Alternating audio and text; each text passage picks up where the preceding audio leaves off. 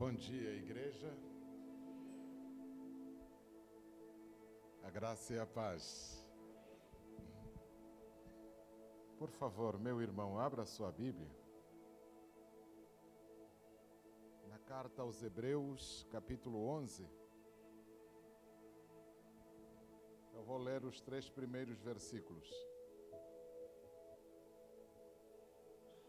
Carta aos Hebreus, capítulo 11.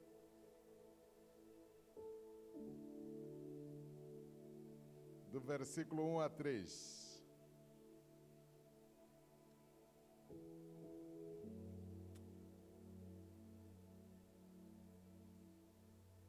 Na carta aos Hebreus, capítulo 11, o versículo 1 diz assim: Ora, a fé é a certeza das coisas que se esperam, a convicção dos fatos que se não veem. Pois pela fé os antigos obtiveram bom testemunho. Pela fé entendemos que foi o universo formado pela palavra de Deus, de maneira que o visível veio a existir das coisas que não aparecem. Vamos orar. Nosso Deus, nosso Pai, nós te agradecemos. Mais um dia de vida, Senhor. Privilégio, Senhor, respirar o ar que o Senhor nos dá gratuitamente. Pai, enquanto oramos, enquanto celebramos, é verdade que muitos dos nossos irmãos já partiram, outros estão adoentados. Cada um com a seriedade da sua enfermidade, mas aprove a Ti nos congregar para juntos celebrarmos o Teu nome. Pai, a nossa oração é no sentido de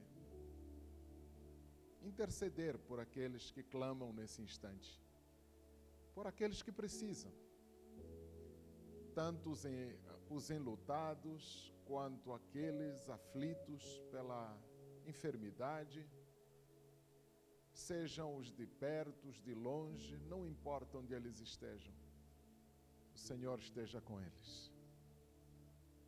Pai, já cantamos, já lhe apresentamos os nossos anseios, a alegria e a satisfação de estarmos juntos.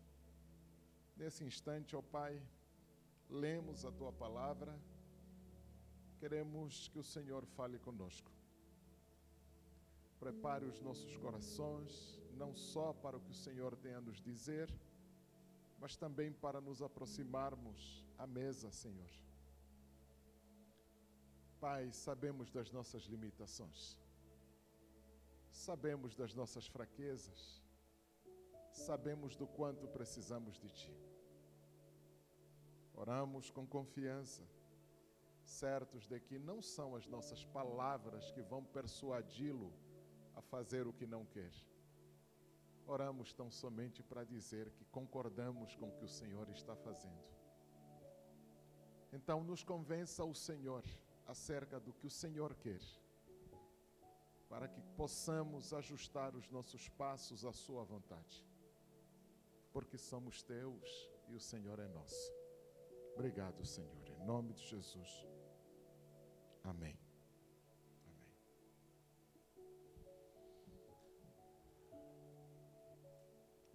Meus irmãos, eu, é, ouvindo aqui a colocação que o pastor Daniel faz do Cláudio, é, enfim, são, dias, são dias difíceis, de fato. Né?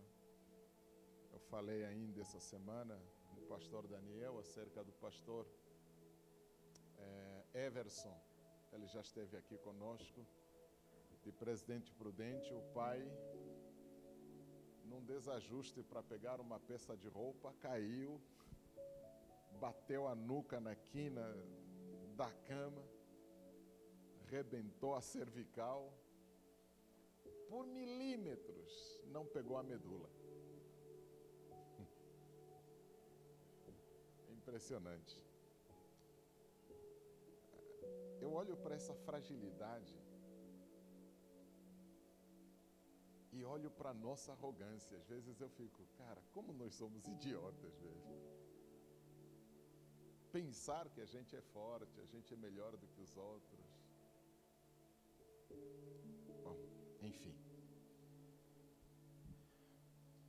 Eu estava ali em cima, contemplando aqui os nossos musicistas, os nossos coristas, bateu uma saudade de algumas pessoas. Cadê a nossa tecladista? Eu depois descobri que ela estava aqui. A nossa tecladista, né? Ah, tá dando aula nas crianças. Que legal. Senti falta da, da Bia. Cadê a Bia? Gente, faz um tempão que eu não vejo essa menina.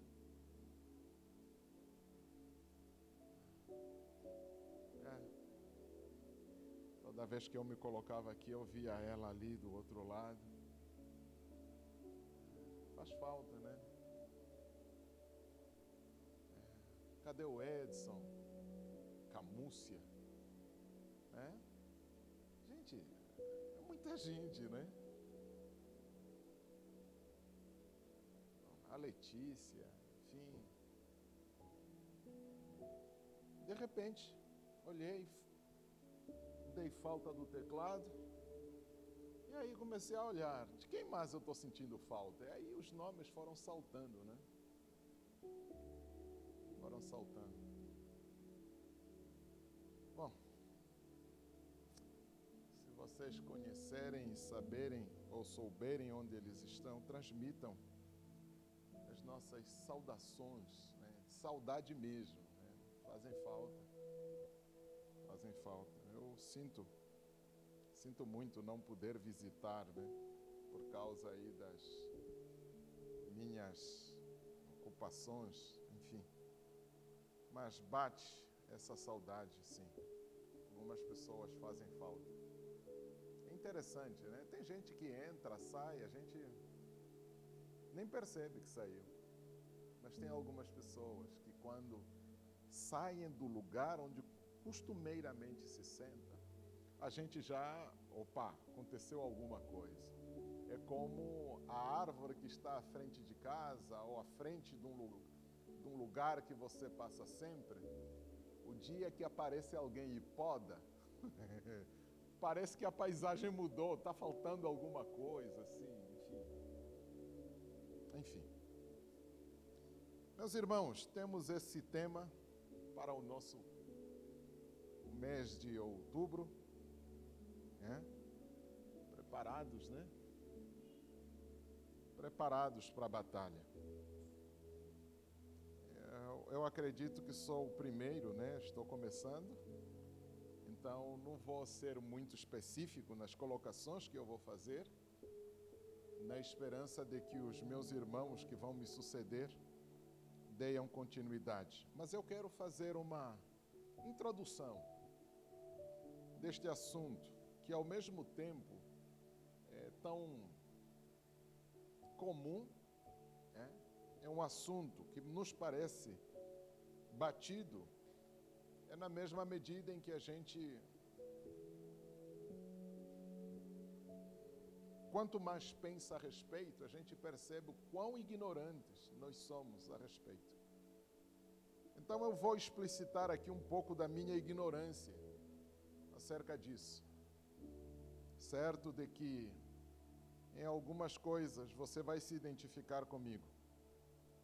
E ao mesmo tempo sinalizar para a igreja alguns aspectos que nos colocam em situação de perigo. Porque apareceu aí um movimento teológico que procurou dar ênfase a batalha espiritual e banalizou o tema. Então, a minha preocupação gira em torno disso, um pouco da nossa ignorância, porque, embora pareça um tema batido, é um tema extremamente complexo extremamente complexo. Ah, e também existem muitas ideias que pululam no nosso meio, ah, fruto dessa teologia que banalizou a temática da batalha espiritual. Então, tendo isso em mente, eu vou fazer aqui algumas colocações que vão servir de introdução ao mês com essa temática preparados para a batalha. Bom, eu li o texto de Hebreus. Sabemos que Hebreus é um, uma carta dirigida aos dispersos pelo mundo. Alguns dizem que foi Paulo que escreveu, outros dizem que não. Há boas razões para dizer que sim, foi Paulo, por causa da estilística e da erudição, conhecimento minucioso da tradição hebreia ou judaica, mas também tem alguns aspectos que divergem da linguagem paulina. Então, o livro está aí. A gente não sabe direito quem escreveu, os teóricos estão discutindo a respeito. Mas a verdade é que este livro se harmoniza com os demais livros ou as demais cartas ou os demais textos do Novo Testamento, porque é o único com a preocupação de harmonizar o Antigo com o Novo Testamento. Então, o autor está imbuído com esse sentimento de que o Velho Testamento, a despeito de ter sido superado em Cristo, ele não foi abolido. Na verdade, a compreensão que nós precisamos ter do Novo Testamento ah, deve ter como ponto de partida aquilo que foi estabelecido lá no Antigo Testamento. Porque se você não tem uma noção clara acerca do Antigo Testamento, do Velho Testamento ou do Testamento anterior, a compreensão que você tem do Novo uma compreensão, no mínimo, confusa, para não dizer equivocada. Entre outras coisas que esse irmão que escreveu o texto vai tratar, no capítulo 11, ele vai abordar as questões relacionadas com a fé. E aí ele faz a festa, como não fez em nenhum outro capítulo. Capítulo 11, talvez para mim é o apogeu, é o clímax desse texto, desta carta. É no capítulo 11 que ele vai discutir a fé. Porque a fé é aquele elemento que ajunta, agrega o testamento anterior ao testamento posterior, ao primeiro testamento, ao novo testamento, ao segundo testamento é a fé. É o denominador comum dos dois testamentos. E ao falar da fé, alguns dizem que logo no primeiro versículo ele define fé. Eu quero acreditar que não. Está definindo a fé.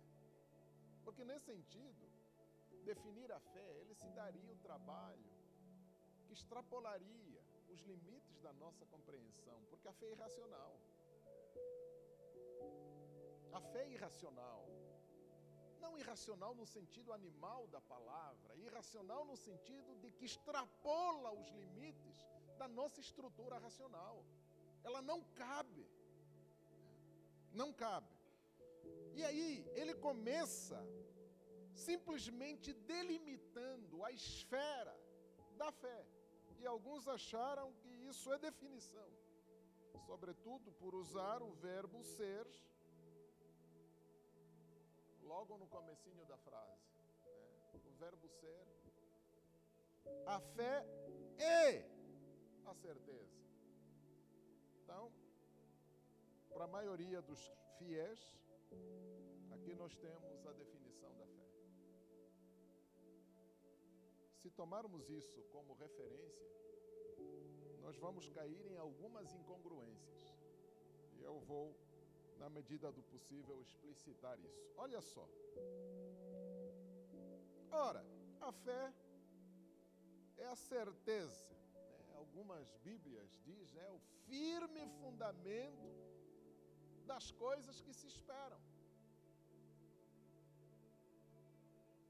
Olha a incongruência, olha a irracionalidade. Uma coisa que não existe, ela se fundamenta na existência. Certo? É algo que não existe, mas ela já está fundamentada na existência. Segundo, uma coisa que não existe está no futuro, mas ela já encontra assento, segurança no presente. Não faz o menor sentido. Não é racional isso. É o firme fundamento. Nesse sentido, fundamento é a essência, é a razão, é a causa, é o sustentáculo daquilo que não existe,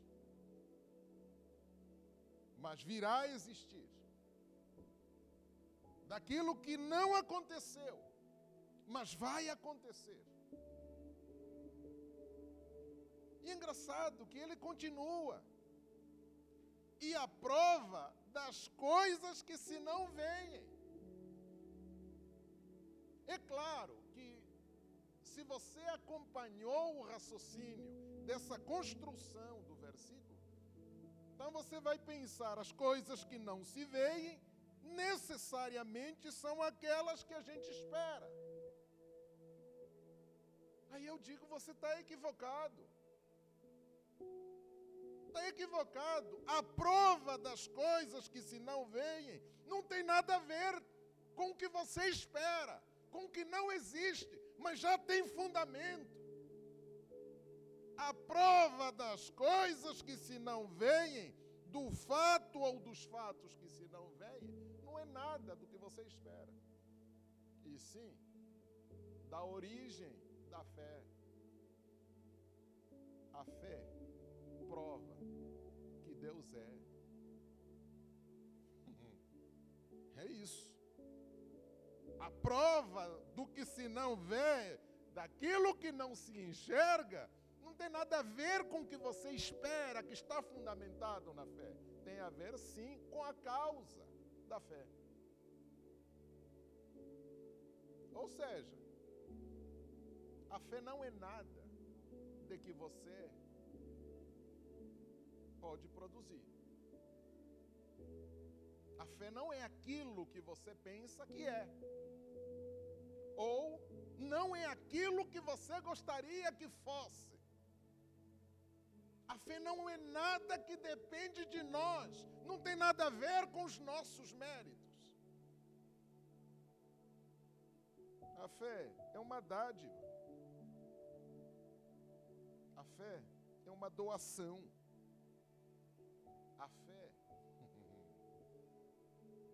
O chorinho da feira de Deus para nós.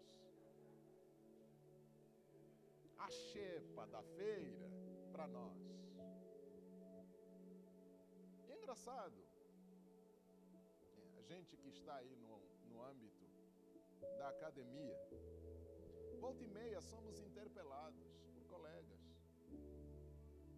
Cara, eu não acredito. Sabe assim, Elias, como? Você é um cara estudado. Babuzeiras da religião? Cara, eu queria ser que nem você, velho, mas eu não consigo, cara. Eu até acredito na religião porque eu vejo a religião. Mas quando eu penso no que os religiosos acreditam, aí eu digo: não, isso não serve para mim.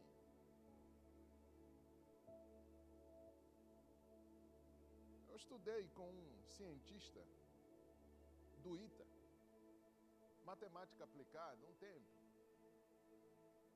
Matando saudade dos tempos da engenharia, né? Aí eu fui fazer um curso de matemática aplicada. Uma aula. O sujeito olhou para nós e ele disse: Velho, eu admiro os cristãos. Eu admiro os cristãos. Porque eles acreditam num bagulho que não faz sentido, velho. Cientista está falando.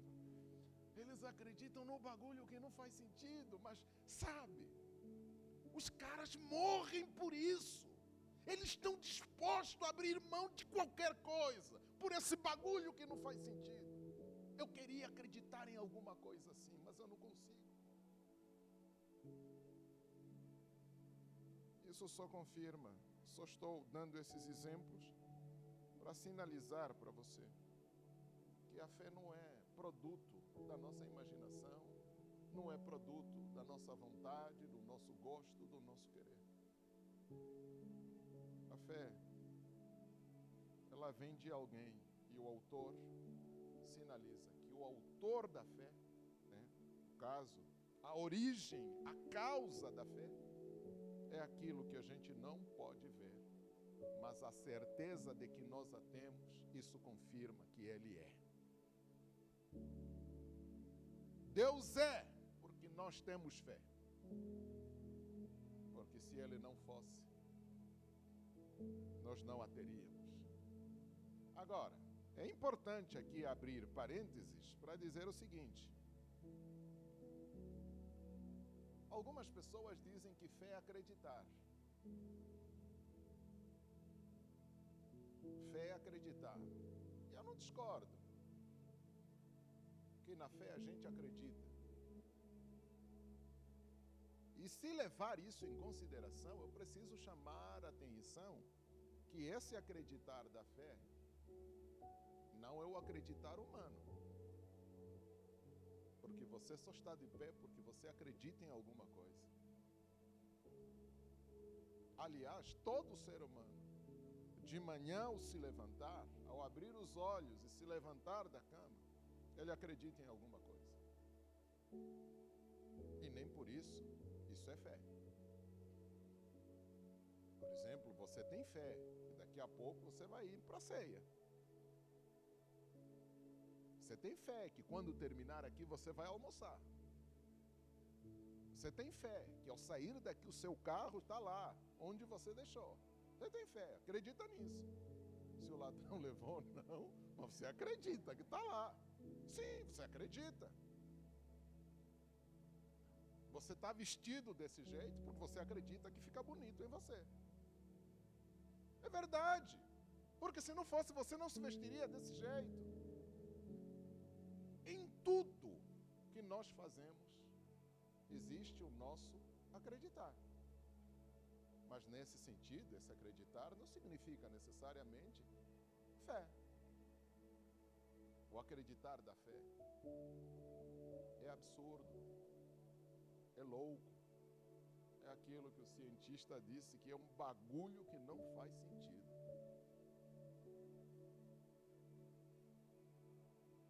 Ou seja, para ficar chapado, não precisa fumar baseado ou cheirar. Vem na igreja. É verdade, isso é o que o cientista disse. Quer ficar chapado? Não, não, não precisa cheirar. Vai na igreja. Tenha fé que esses caras da igreja têm. É. Eu, eu, ria, mas eu ria, assim, ele falando, eu ria. É. Pior experiência foi depois que ele descobriu que eu era pastor. Lascou.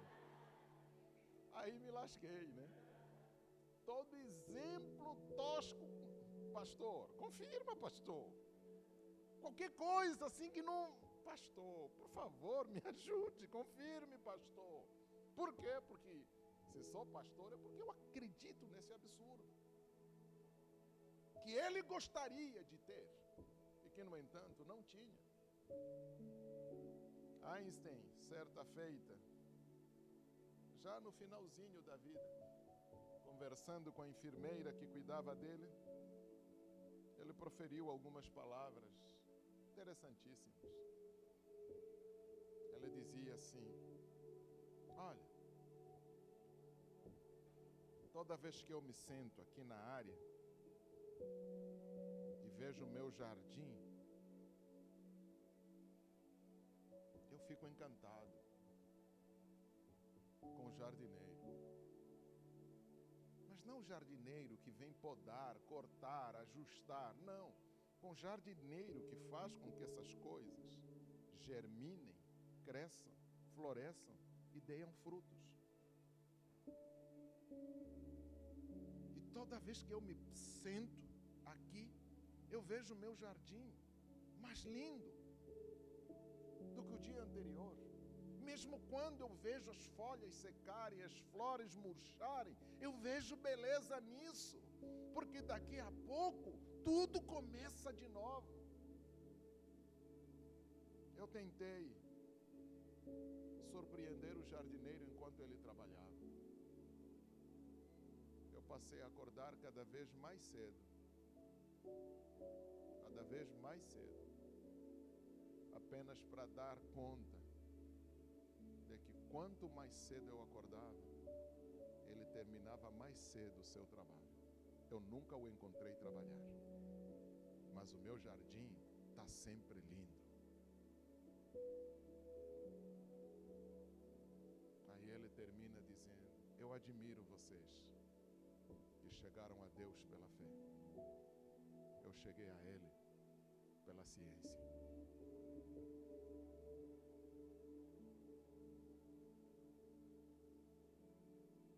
Ele tinha uma convicção de Deus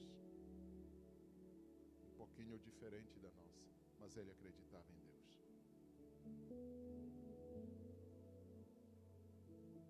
Quando a gente salta do primeiro versículo para o segundo versículo, a gente percebe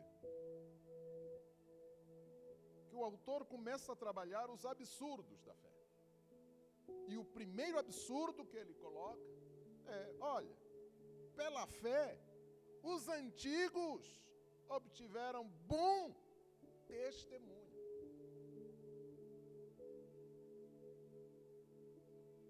Aqui a expressão é complementar ao versículo anterior. Alguém está dando testemunho que alguns antigos foram aprovados pela fé. E alguém deu testemunho de que eles foram aprovados. É claro que quem aprova a fé não somos nós.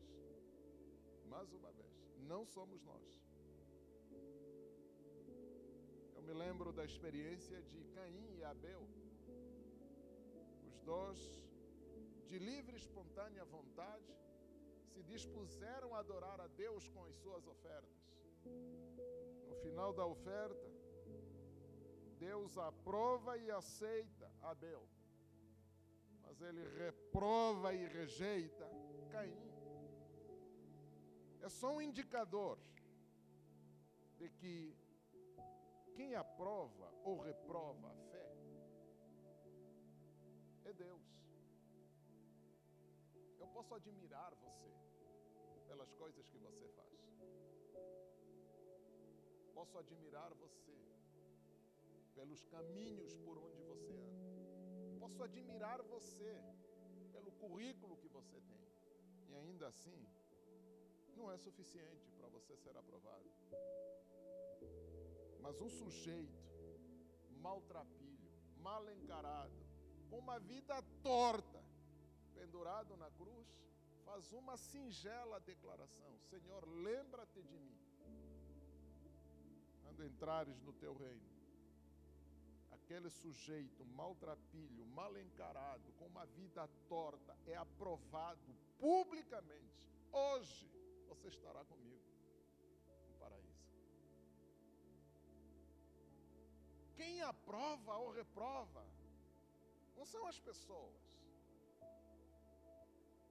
As pessoas, até nós, seres humanos, podemos fazer indicações, indicativos de que você está legal, está bacana, é admirável, nos inspira e tudo mais. Ainda assim, não ser o suficiente.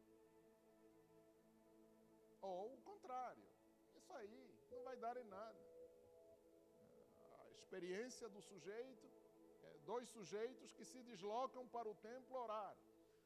Um começa a oração dizendo: Oh Senhor, te dou graças, porque eu não sou igual a alguns.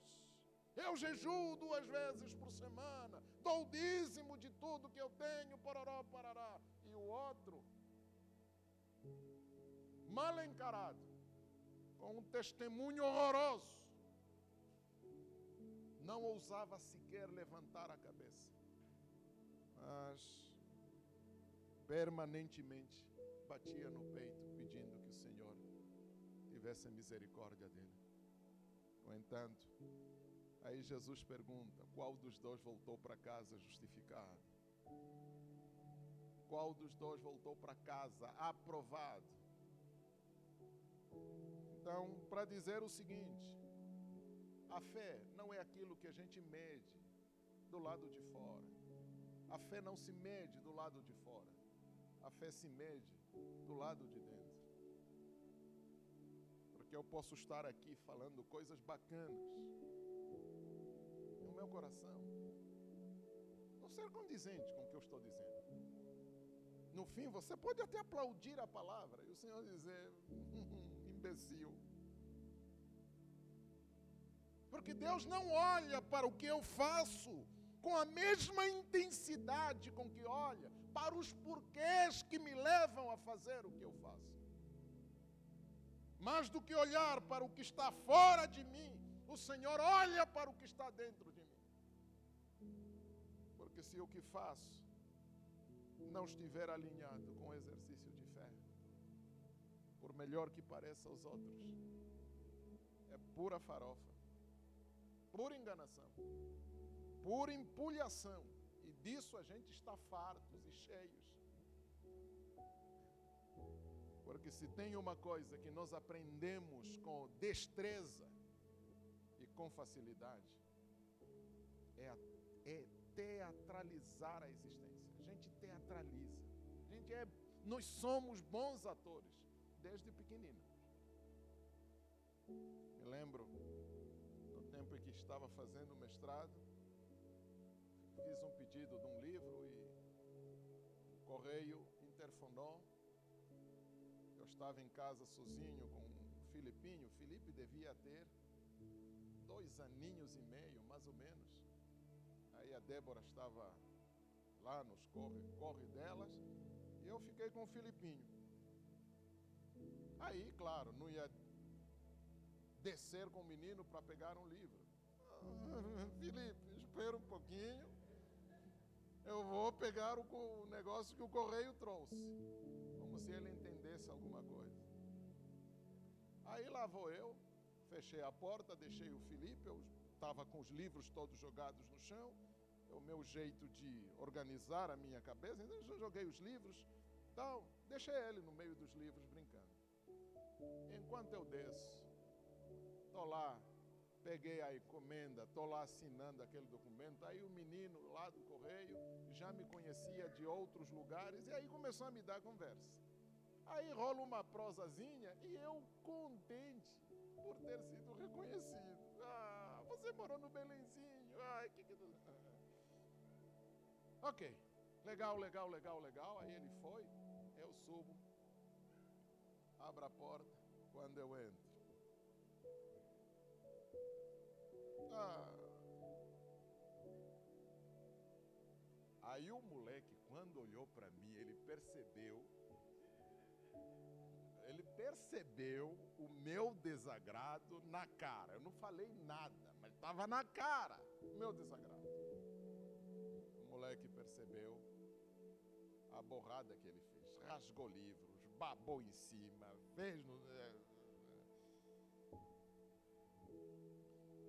Eu fiquei de pé olhando assim para ele.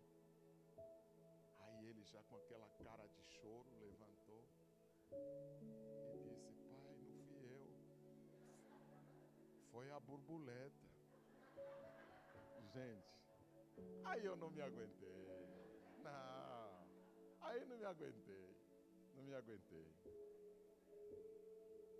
A criatividade da criança.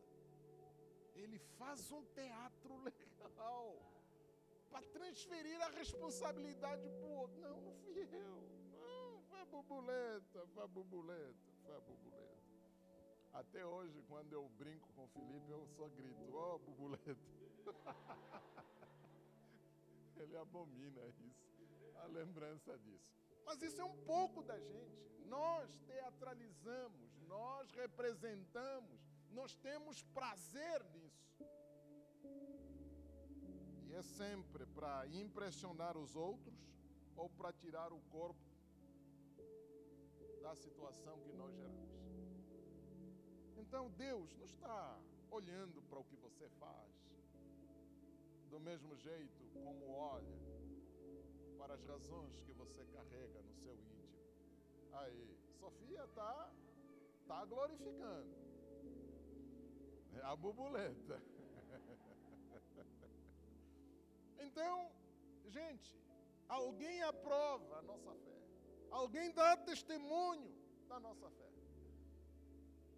Terceiro versículo nos aponta para aquilo que há, talvez, o ápice dessa perícope, desse pedacinho de três versículos. Pela fé entendemos que os mundos foram formados pela palavra de Deus de maneira que o visível veio a existir das coisas que não aparecem. Bom, temos aqui algumas coisinhas para pensarmos. A primeira é entender. O entendimento é uma faculdade cognitiva que só nós, seres humanos, temos. Os bichos não entendem. Dizem os pesquisadores que o entendimento em nós é a prerrogativa que nos faz julgar os fenômenos fora de nós. Então, os fenômenos estão acontecendo à nossa volta. Esses fenômenos são submetidos a um rigoroso julgamento do entendimento, para logo na sequência serem conceituados. Então você viu alguém passar. Aí você diz: Não, parece o fulano, parece o Elias. Não, parece o Daniel. Não, parece, parece alguém. Quer dizer, você viu alguma coisa? O seu entendimento julgou o fenômeno e, na sequência, conceitou. Bom, isso é um entendimento, é uma faculdade judicativa, é uma faculdade que conceitua. No entanto, a entender o que o autor está nos colocando aqui, nós percebemos que o entendimento tem algumas gradações. Você tem um entendimento material, e esse entendimento, a gente nos, nos possibilita julgar as coisas que estão aí, mas você também tem um entendimento espiritual que te dá a possibilidade de você julgar as coisas que estão aí e que, no entanto, não passam pelo crivo das coisas que aparecem. Então, o entendimento, pelo menos, nós temos razões para pensarmos que ele tem duas prerrogativas. A prerrogativa do entendimento natural, que é esse, que me faz julgar. Oh, eu olho, não, é a Tati. Hum, é o Peter. Eu olho para o fenômeno, eu sei quem é, que é, por quê. Ótimo, isso é natural da gente. Mas tem um entendimento espiritual que vai além disso.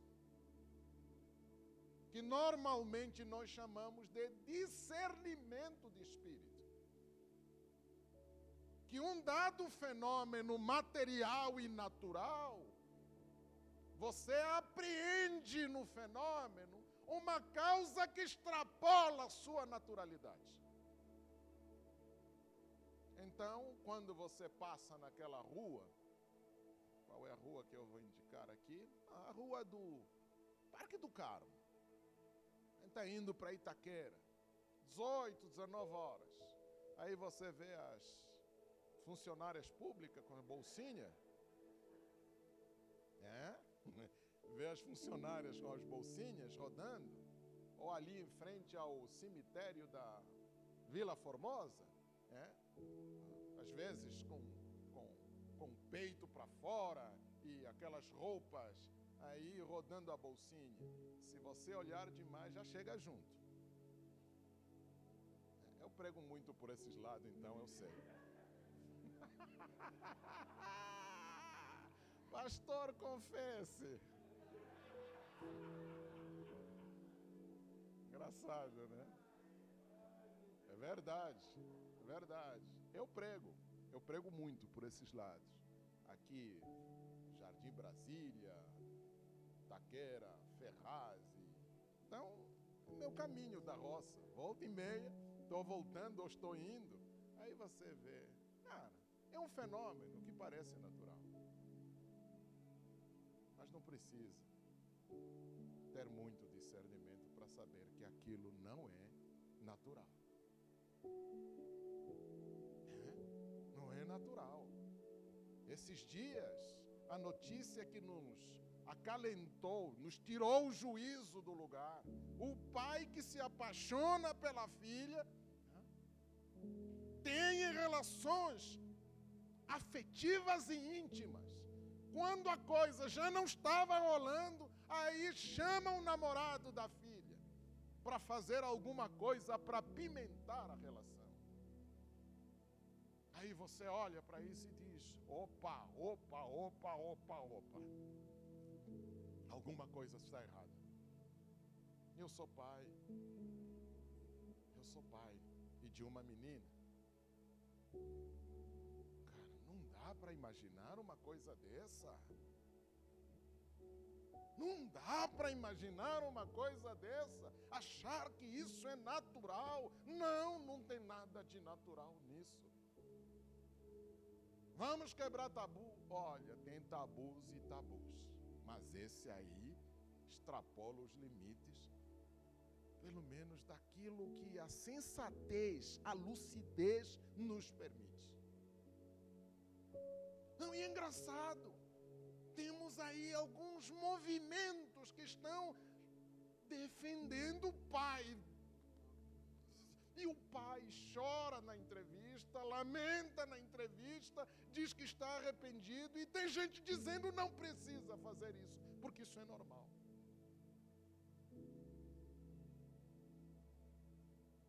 Não precisa. É muito discernimento para perceber que parece, acontece na esfera natural, mas isso de natural não tem nada, tem algo mais. Algo mais. A capacidade de julgar e entender essas coisas que extrapolam a esfera do natural, é isso que eu estou chamando de entendimento espiritual. Por que chamar o entendimento espiritual e contrastá-lo com o entendimento natural. Justamente pelo que ele vai dizer: olha, os mundos ou o universo foi criado daquilo que não se vê.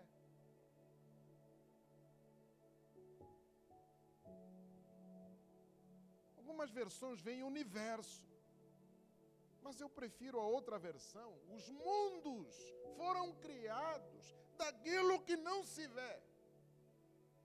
Porque a palavra, você não a vê, você a apreende, você decodifica através do entendimento, e você sabe o que ela está dizendo.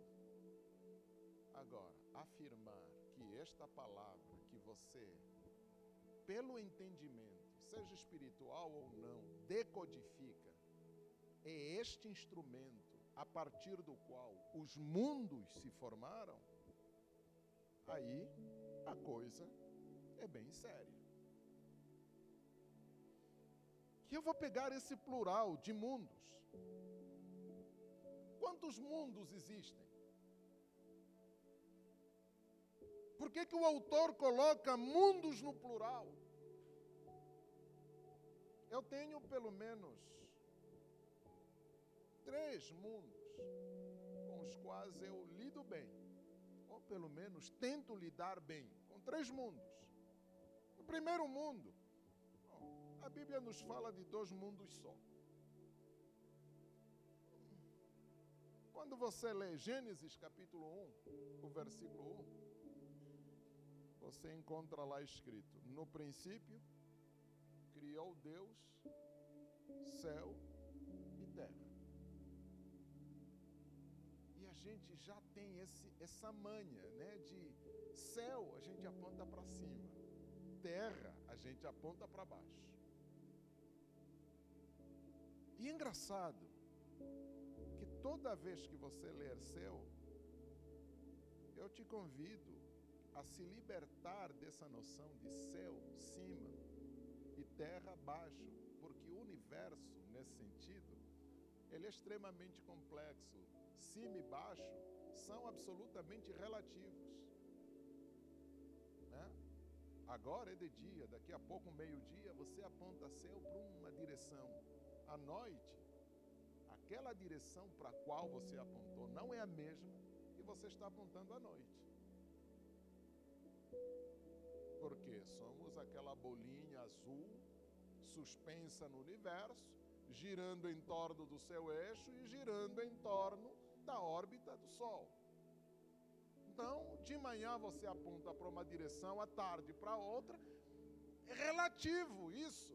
E a Bíblia, quando fala de céu, não tem nenhuma preocupação em situar geograficamente o lugar do céu.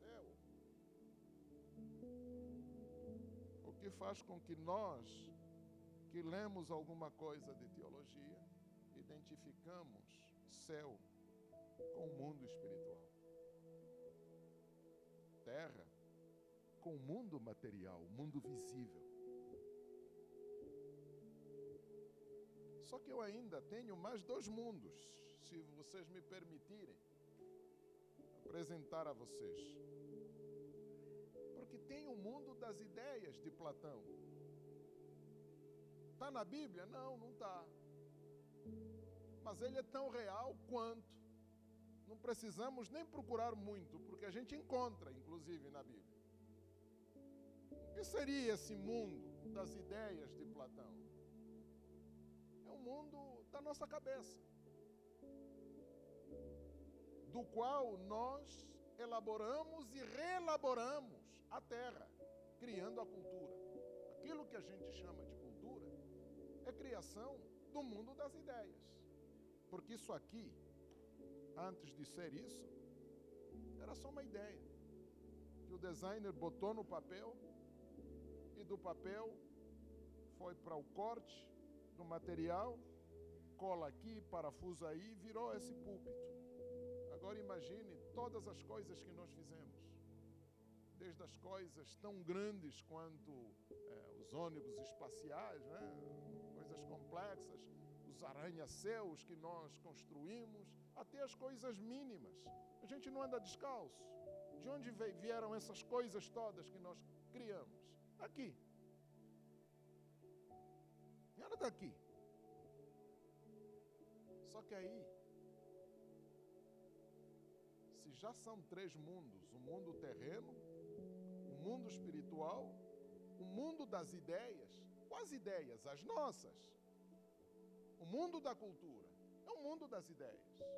É resultado do mundo dessas ideias.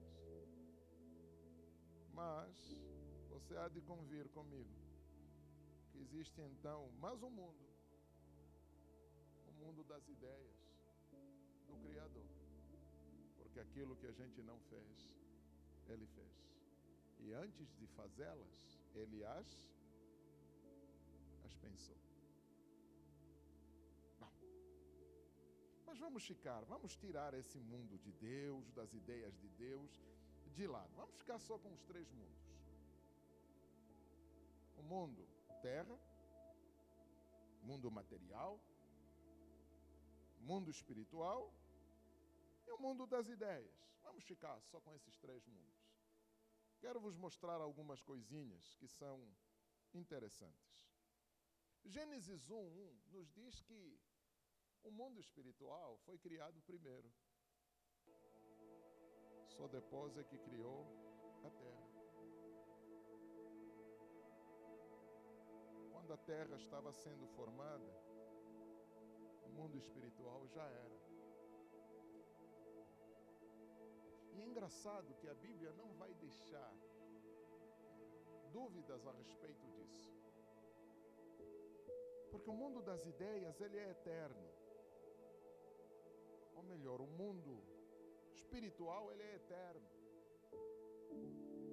Mas o mundo, terra, mundo material, transitório, ele é passageiro, ele acaba, ele caminha para o fim.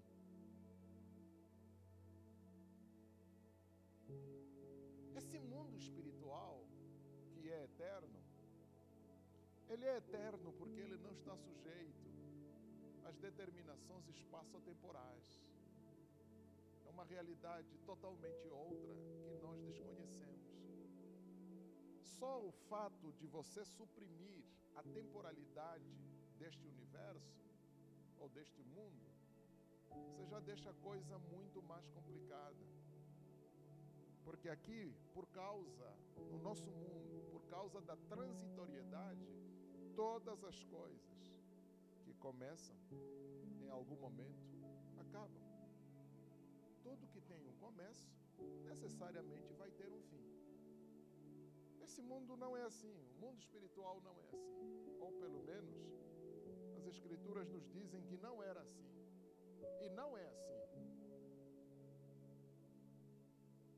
Então, os seres espirituais deste mundo espiritual são de uma natureza totalmente outra, diferente desta natureza material, corpórea que nós conhecemos.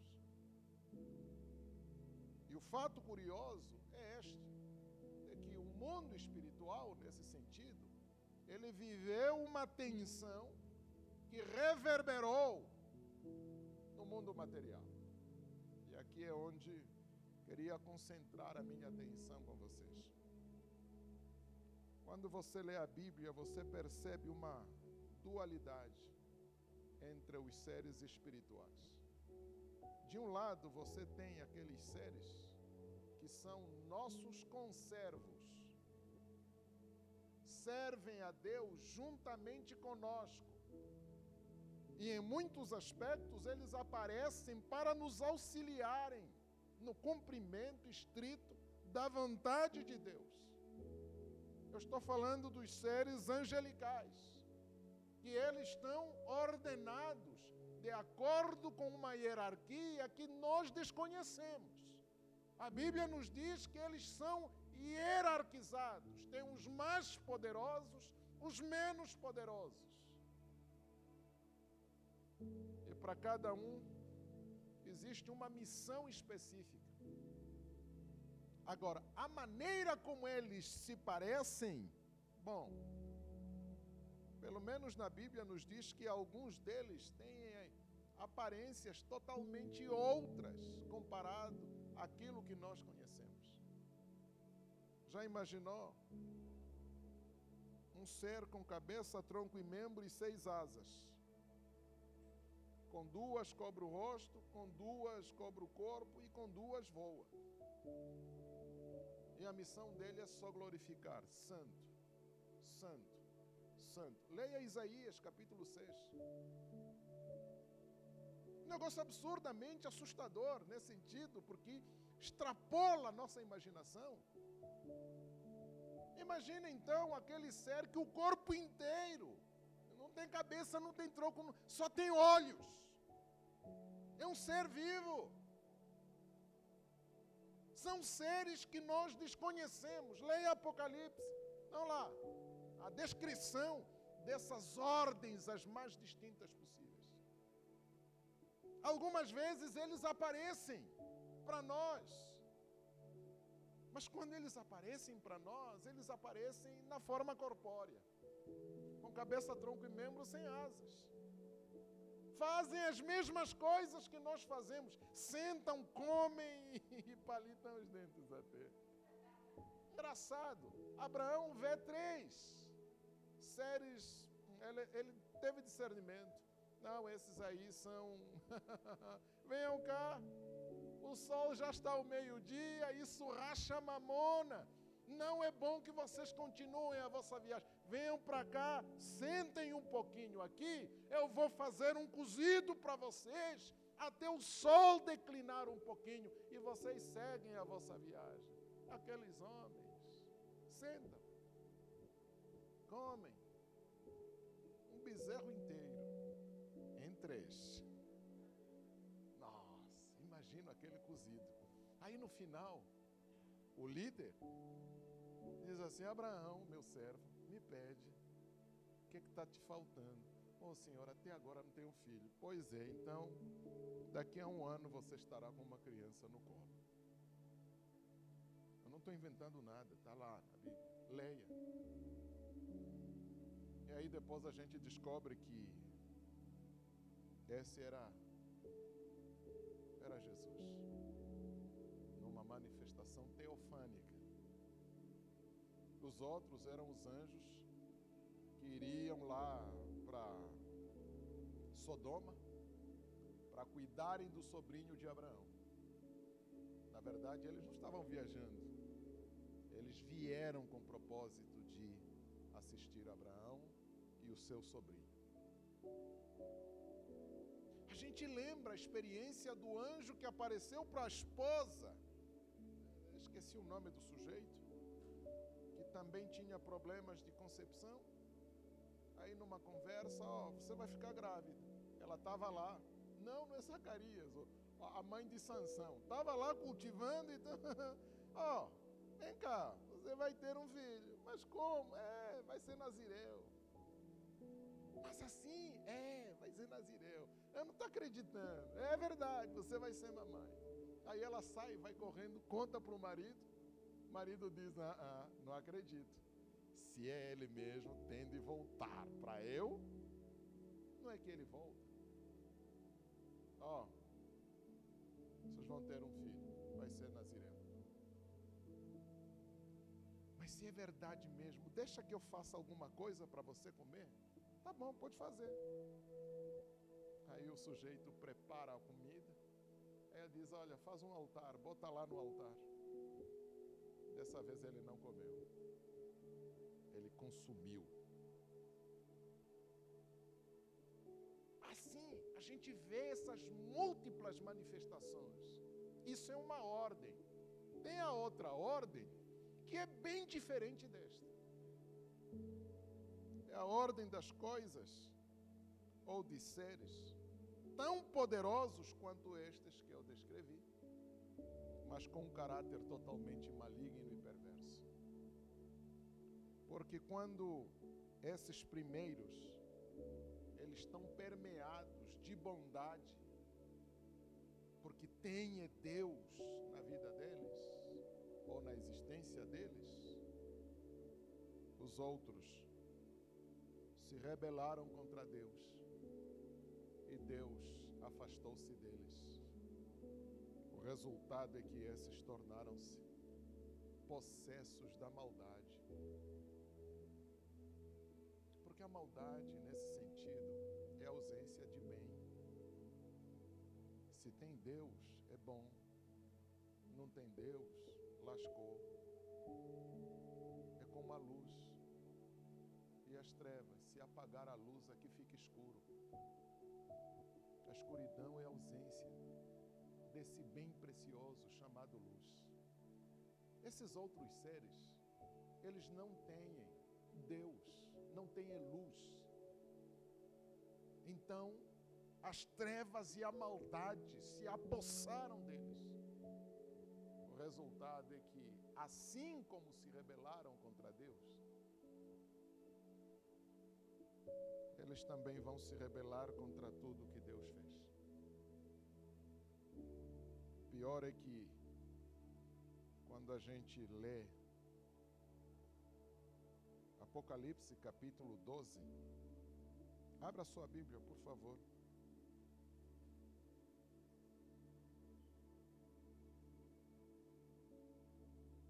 Apocalipse capítulo 12.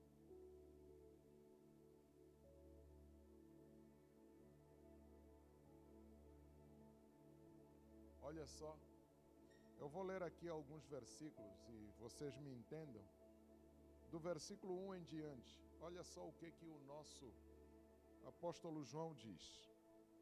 A minha versão é um pouquinho diferente, mas vocês vão entender. Viu-se um grande sinal no céu, a saber, uma mulher vestida de sol, com a lua debaixo dos seus pés e uma coroa de doze estrelas na cabeça. Que chamando, que achando-se grávida, grita com as dores de parto, sofrendo tormentos para dar à luz. Viu-se também outro sinal no céu, eis que um dragão grande e vermelho, com sete cabeças, dez chifres, e nas cabeças sete diademas a sua cauda arrastou a terça parte das estrelas do céu, as quais lançou sobre a terra, e o dragão se deteve em frente da mulher que estava para dar à luz, a fim de devorar o filho quando nascesse. Nasceu-lhe, pois, um filho, varão, que há de reger todas as nações com cetro de ferro e o seu filho foi arrebatado para Deus até o seu trono. A mulher, porém, fugiu para o deserto, onde lhe havia Deus preparado lugar para que nele a sustente durante mil e duzentos e setenta dias. Houve batalha no céu. Miguel e os seus anjos pelejaram contra o dragão também pelejou, pelejaram o dragão e os seus anjos. Todavia, não prevaleceram, nem mais se achou no céu o lugar deles. Foi expulso o grande dragão, a antiga serpente, que se chama Diabo e Satanás, o sedutor de todo mundo. Sim, foi atirado para a terra, e com ele os seus anjos. Então ouvi grande voz do céu, proclamando: Agora veio a salvação, o poder do reino de Deus, a autoridade do seu Cristo, pois foi expulso o causador, o acusador dos nossos irmãos, o mesmo que os acusava, de, o que os acusa de dia e de noite diante do nosso Deus. Eles, pois, o venceram por causa do sangue do Cordeiro, por causa da palavra do testemunho que deram, e mesmo em face da morte, não amaram a própria vida. Por isso, pelejai, ó céus, e vós o que neles habitais, ai da terra e do mar, pois o dragão desceu até vós cheio de grande cólera, sabendo que pouco tempo lhe resta. Olha lá, houve batalha no céu. Quando? Não sabemos. Porque neste mundo não há temporalidade, não há história. É outra dimensão. É outra realidade. Uma realidade totalmente alheia a nossa. Só que esses que se rebelaram contra Deus, mergulharam numa batalha da qual foram derrotados e, como consequências, foram lançados sobre a terra e sobre os mares.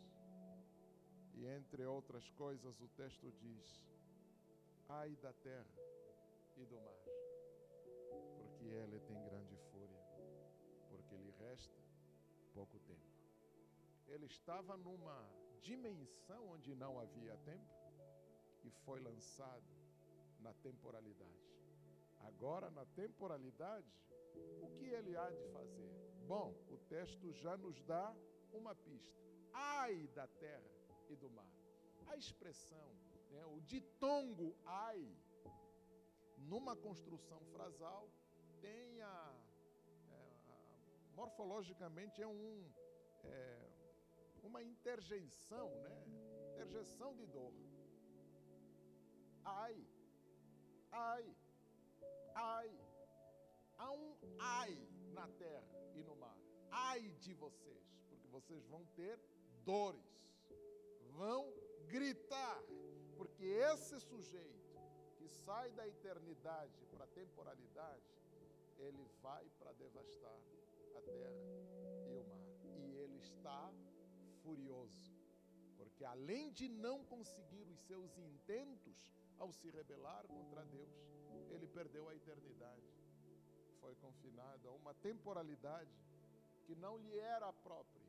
Por isso, tudo que estiver na temporalidade vai sofrer amargamente com as investidas desse diabo, com a terça parte dos anjos que ele transportou do céu para a terra. Bom, quem está dizendo isso não sou eu. Se você caminhar mais um pouquinho,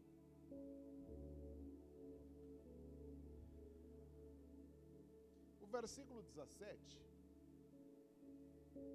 nos diz o que, que ele vai fazer. Ele veio fazer o quê? O texto diz aqui, versículo 17: Irou-se o dragão contra a mulher, foi pelejar com o restante da sua descendência, os que guardam os mandamentos de Deus e têm o testemunho de Jesus, e pôs-se em pé sobre a areia do mar. Ele desceu para pelejar, já que não venci lá, eu vou tentar vencer aqui embaixo. E aí a peleja, é engraçado, ele não está pelejando contra as estrelas, não está pelejando contra as árvores, não está pelejando contra os peixes, contra os animais. A peleja é contra todos aqueles nascidos de mulher. É o que o texto está nos dizendo. Primeiro, basta você ter sido nascido de uma mulher, e acredito que ninguém nasceu de homem, né? Ainda não. Não, tá aí um projeto de um menino que era o Kevin, lá, lá, lá, lá, o quem? É Kevin, não, é o quem? Que está aí rodando o mundo querendo transplante de útero. Né? Gente, porque ele sonha ter um filho natural. Natural? É. natural. Bom, enfim. Mas todos aqueles que nasceram de mulher já estão em peleja. Tenha consciência ou não, está em peleja. Desde que esse sujeito, com seus séquitos, foram lançados sobre nós, ou sobre a terra e o mar. E segundo, a peleja é ainda mais acirrada àqueles que guardam os mandamentos de Deus e têm o testemunho de Jesus. Então, essa história de que o diabo não combate as pessoas do gente, é mentira. É cão isso, não é verdade. Né? E por que, que ele está pelejando contra os, os descendentes da mulher? Gente, abre lá sua Bíblia, Gênesis capítulo 3. Gênesis capítulo 3. Os nossos pais comeram do fruto de que não deviam comer. Aí Deus aparece e diz algumas coisas interessantes. Primeiro ele se dirige ao homem. Então disse ao homem: Disse o homem: A mulher que tu me deste, versículo 12. Estou no versículo 12. Então disse o homem: A mulher que me destes por esposa, ela me deu da árvore e eu comi. Disse o Senhor Deus à mulher: Que é isso que fizeste? Respondeu a mulher: A serpente me enganou e eu comi. Então disse o Senhor à serpente: Visto que fizeste, maldita és entre todos os animais domésticos, e o que és entre todos os animais selváticos. Rastejarás sobre o seu ventre e comerás pó todos os dias da tua vida. Porém, inimizade entre ti e a mulher, entre a tua descendência e o seu descendente. Este te ferirá a cabeça e tu lhe ferirás o calcanhar. A inimizade com esse sujeito que foi lançado na terra começou no dia em que ele enganou a nossa mãe persuadiu o nosso pai a comerem. A inimizade está estabelecida como consequência desse ato enganoso. Então, basta você ser uma pessoa que a peleja está posta. Não é gratuito que as pessoas vivam como vivam, fazem o que fazem e ainda acreditam que as coisas estão acontecendo naturalmente. Não há naturalidade nisso, porque atrás dos bastidores daquilo que nós fazemos existe alguém que não cessa esforços para acabar conosco. Eu quero, depois dessa exposição introdutória, só deixar algumas dicas para você. Primeiro, não é questão de você querer ou não querer, você está em luta desde o dia em que os teus pais te conceberam. Não é questão de você gostar ou não gostar. Não é questão de você ter mais ou menos fé, amar mais ou amar menos. Isso não interessa. Você está em guerra. Goste você ou não. E tudo que esse astuto maligno vai fazer é te destruir. E a destruição, claro, ela não começa com as coisas que estão aqui fora. Porque ele sabe que aqui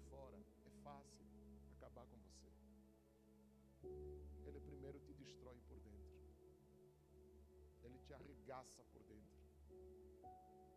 Te convencendo que você está de boa tranquilo, está apaziguado, está tudo bem. Meu irmão, nunca está tudo bem. Acredite, nunca está tudo bem. Você está em guerra, acredite ou não. Pelo menos até onde você me acompanhou, você percebeu que não fui eu que inventei isso, não veio isso da minha boca, isso veio da palavra do Senhor. Nós estamos em guerra. Desde quando? Desde que o mundo é mundo. Desde que a terra foi criada e os nossos pais lançados, criados para cuidar aqui das coisas de baixo, nós estamos em guerra. Ele foi lançado na terra e no mar, e ele ruge ardorosamente para destruir a criação. Mas para destruir a criação, ele não precisa tocar na criação em si. Ele só toca em nós. A gente faz o resto. É a primeira coisa. Segunda coisa, não menos importante. Você pode perguntar assim, mas então se eles foram vencidos lá, por que, que eles foram lançados aqui? Por que, que o Senhor não os destruiu? Que, que o Senhor não acabou com eles? O Senhor podia fazer isso no estalar de dedos. Deixa eu lhe dizer uma coisa. Há uma acusação que ele faz e ele é perito em fazê-lo. Por que, que a criação serve ao Senhor? Essa é a pergunta que pesa nossa história. Por que, que a criação serve ao Senhor? Porque Deus corrompe a criação? ou porque a criação o faz porque quer. O diabo tentou insinuar que ninguém serve a Deus de livre espontânea vontade. Deus, para ser servido, ele teve de corromper a sua própria criação, induzindo-a ou condicionando-a. E ele, tido como espertinho, saiu fora desse condicionamento. E Deus disse: Olha, eu não vou te destruir. Vai lá. Faça o que você quiser fazer. Você vai descobrir por conta própria que eles não me servem porque eu os corrompo. Servem porque eles querem. Esse é o dilema do livro de Jó. Leia o livro de Jó. Por que Jó te serve? Você não lhe cercaste de todos os bens que deseja o seu coração? Aí o Senhor diz: vai lá, tira tudo. Tira tudo. Mas só não toque nele. Ah, Senhor, eu tirei tudo, ele te louvou, te glorificou. Mas que, que ele não daria pela própria vida? Deixa que eu toque nele. Vai ver se ele não blasfêmia na tua cara. O Senhor diz: vai lá. Toque nele. Só não lhe tire a vida. Jó dormiu são. Acordou doença da cabeça aos pés. Uma doença indescritível. Até hoje, o melhor dos cientistas não conseguem é, determinar com exatidão que era aquela. Existem algumas especulações, mas ninguém sabe direito. Jó passou por tudo o que passou. Quando você chega quase na metade do livro, a confissão daquele homem, doente, pobre, nu, completamente desfiliado, a declaração que ele faz é reveladora. Eu sei que o meu redentor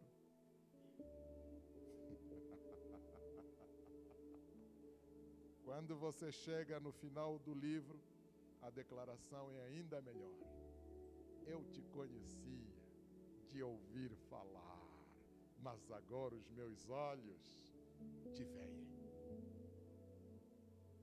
Jó em tudo foi tentado, mas ele não abriu mão. E ele mostrou para o diabo que ele não servia a Deus porque Deus o corrompia. Agora é nossa vez. Por que você serve? Então, deixa lhe dizer um negócio. Deus não destruiu o diabo, porque o diabo é servo dele. E o diabo o serve, aperfeiçoando os santos. Quando o diabo te tenta, guerreia com você, está servindo ao Senhor. Porque você não será aperfeiçoado se você não enfrentá-lo. A tua fé não será genuína.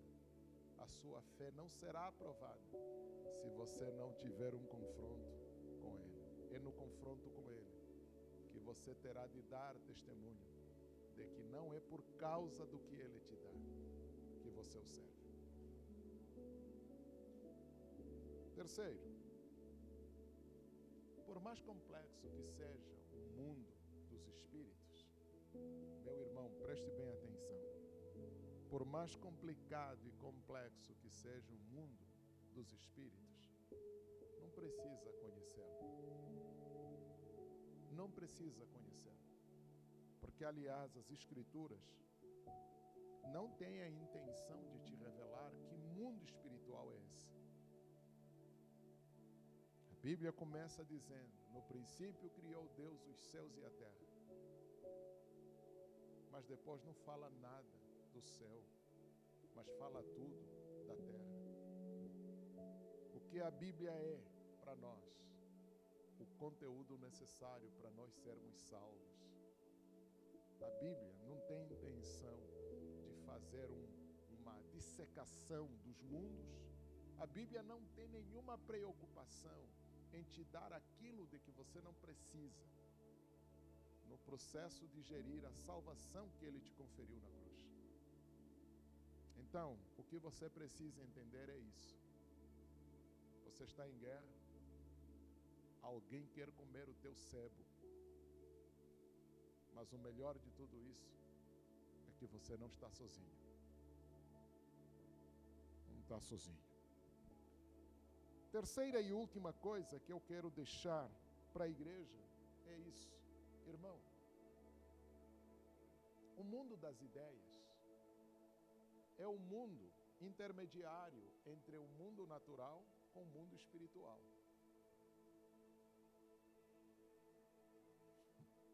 Vou repetir.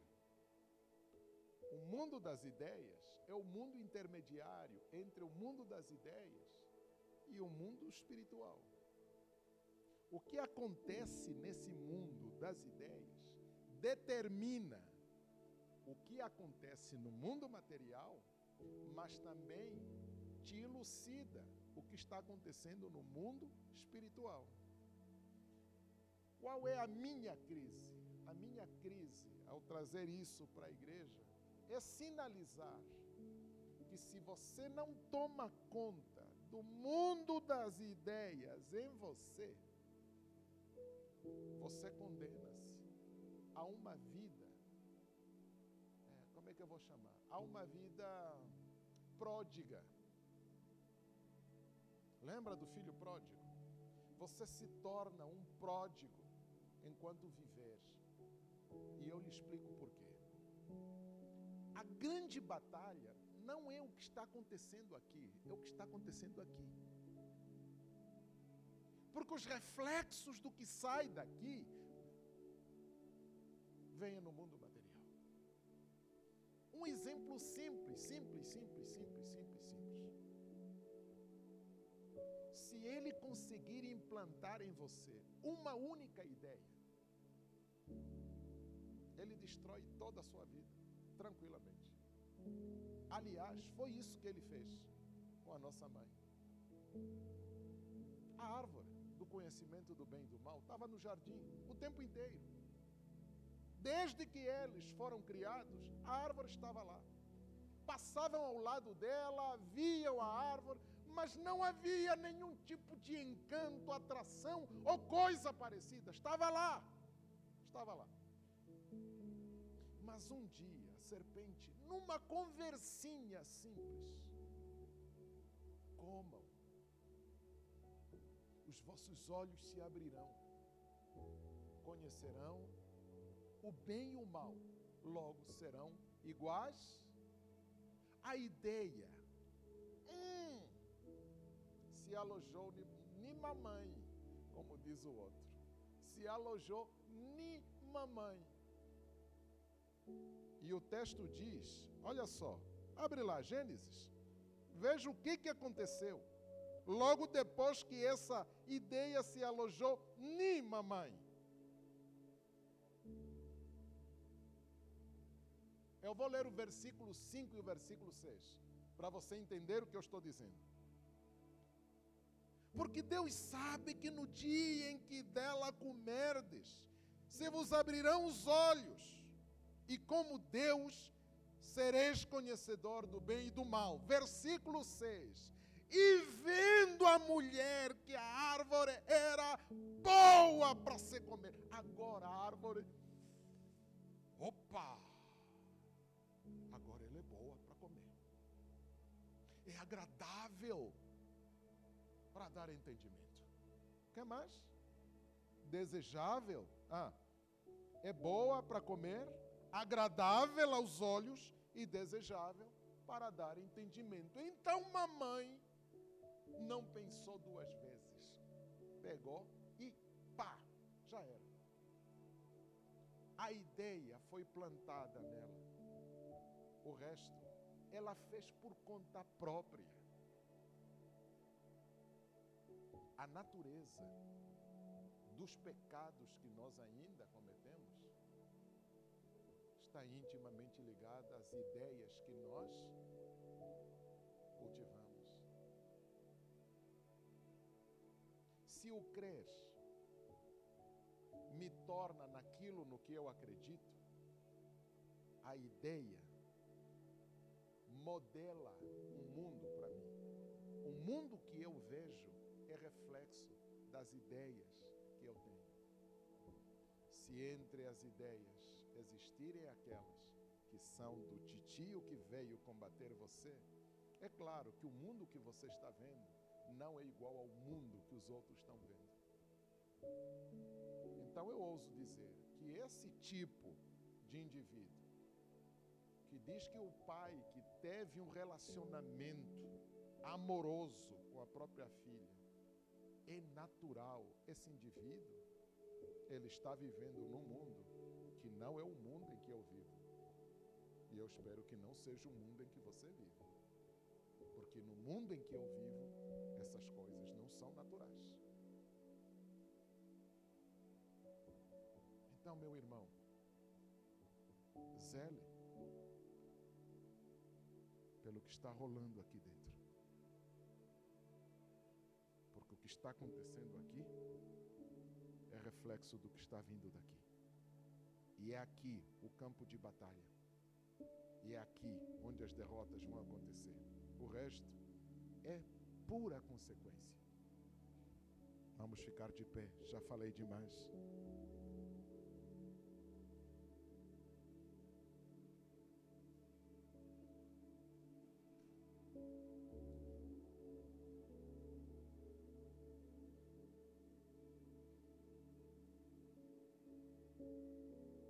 Favor, feche os olhos.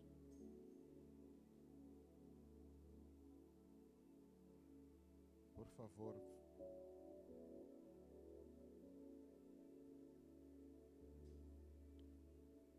Concentra-te no Senhor.